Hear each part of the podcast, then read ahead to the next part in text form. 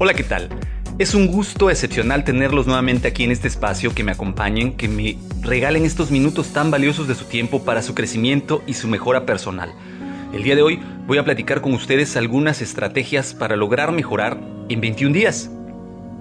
El título es 21 días para cambiar tu vida. Hay tantas asignaturas pendientes en nuestra vida que por una u otra razón nos impiden alcanzar nuestros objetivos. Generalmente se dividen en tres.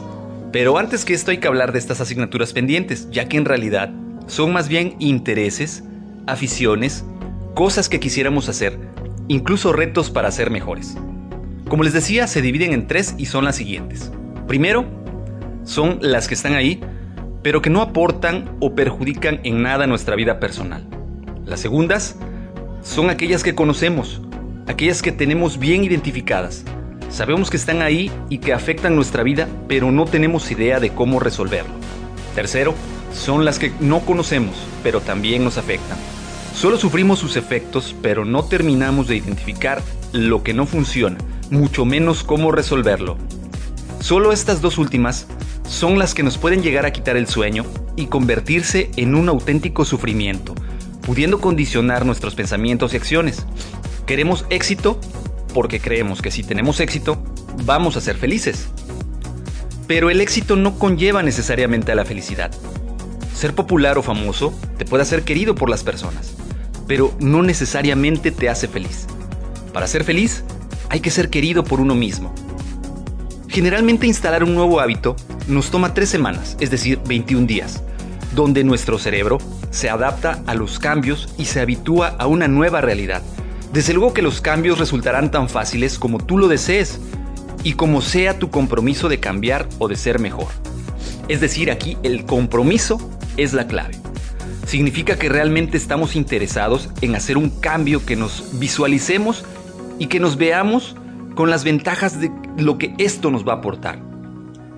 La indecisión, por otra parte, se puede convertir en el enemigo a vencer Podemos estar entusiasmados por el cambio, pero no tomamos acciones, sumando a que no le damos continuidad. Es decir, dos o tres días después desistimos de nuestro esfuerzo. Una de las principales faltas de compromiso es que no existe la motivación adecuada. Y esta es la que marca la diferencia entre el mero interés y el auténtico compromiso. Vamos a definirlo en varios pasos. El paso número uno es definir el objetivo es decir, qué es lo que tú quieres cambiar. Debes saber exactamente qué quieres, qué funciona bien, qué es lo que quieres cambiar y cómo quieres que cambie tu situación.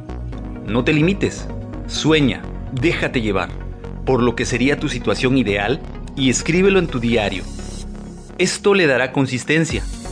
Inicia por partes, es decir, Ve incorporando uno o dos hábitos de inicio y manténlos hasta, hasta tratar de eliminar tus hábitos antiguos. Antes de pensar en sustituir un hábito negativo, debes tener preparado ya uno que lo sustituya. Si tu mente no encuentra con qué sustituir lo que ya conoce, volverá a ello nuevamente aunque sea perjudicial. Esto te permitirá tener éxito y a su vez esto te motivará a continuar. Es importante saber por dónde empezar a dónde quieres llegar. Márcate objetivos realistas y asumibles. Valora tus propios esfuerzos. Sé tremendamente honesto contigo, reconociendo lo que estás dispuesto a hacer para conseguir lo que quieres. Un objetivo ambicioso, a un tiempo demasiado largo, está condenado al abandono. Por eso es importante dividir tus objetivos en otros más pequeños, con plazos más cortos que te permitan monitorearlo. Esto te permitirá reajustar tus planes en caso de ser necesario. Sobre todo, márcate objetivos que dependan de ti. Debes recordar que cualquier cambio en tu comportamiento tendrá efecto en los comportamientos de otros. Si pudieras cambiar tres cosas en tu vida, ¿cuáles escogerías?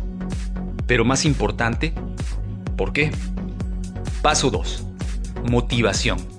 Sin la motivación, no se dará ningún cambio.